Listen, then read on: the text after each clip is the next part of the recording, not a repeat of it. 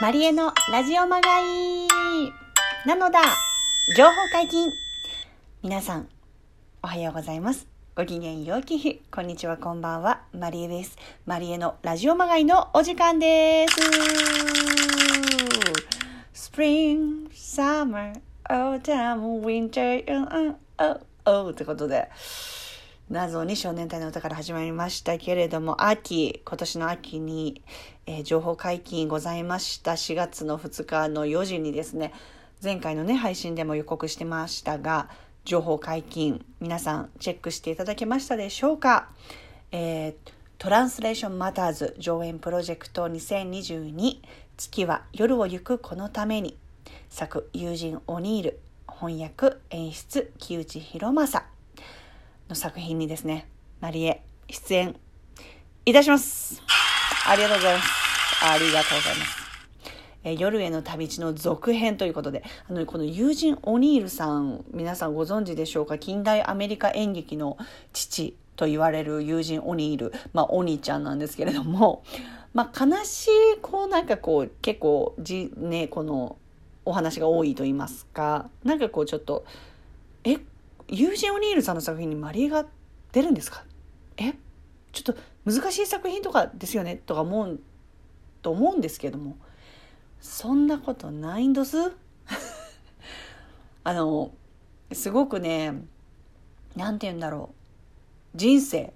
これは昔の作品ではありますよ。もちろん友人オニールさん。ですけど私たちの物語だと思いました私は。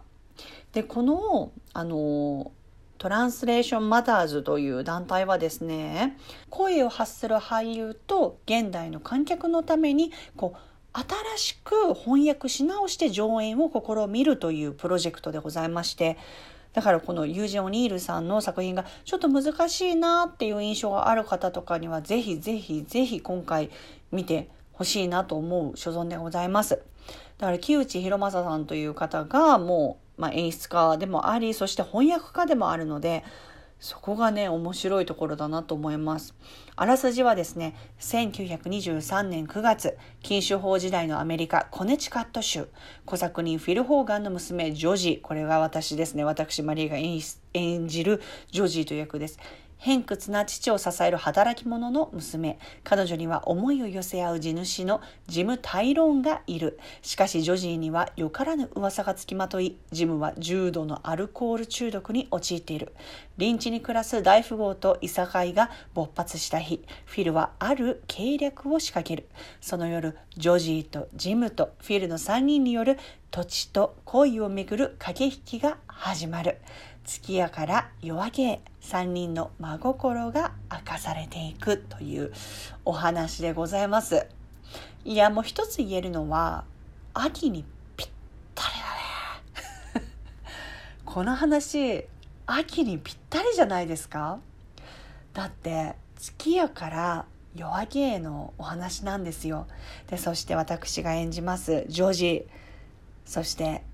父であるフィル・ホーガンそして思い寄せるジム・タイローンのこの3人が織りなす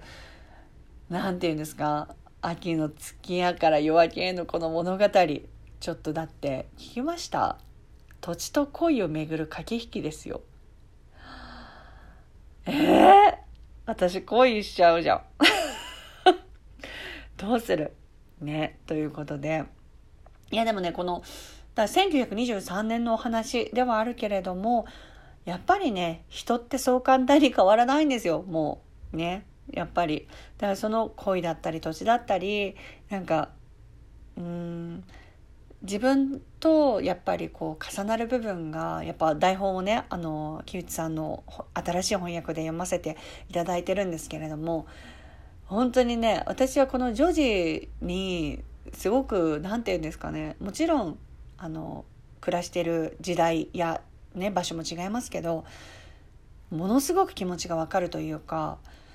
ああって私ジョジー多分あの壁なく壁がないかもジョジーとって実はもうすでに思っております。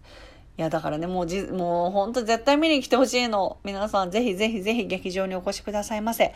えー、日程はですね、2022年10月の8日の土曜日から10月の19日水曜日でございます。えー、会場は墨田パークシアタークラ、えー、錦糸町の駅からですね、約15分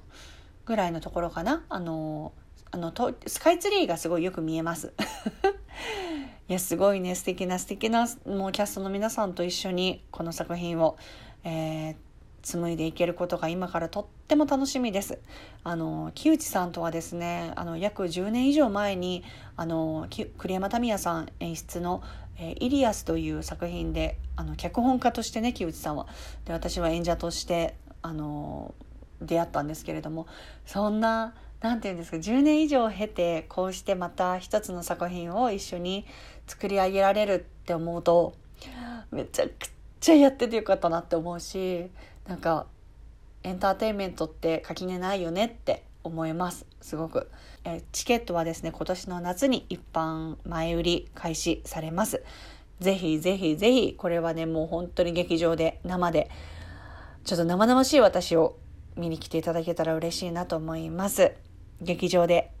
お会いしましょう。マリエのラジオマナイピー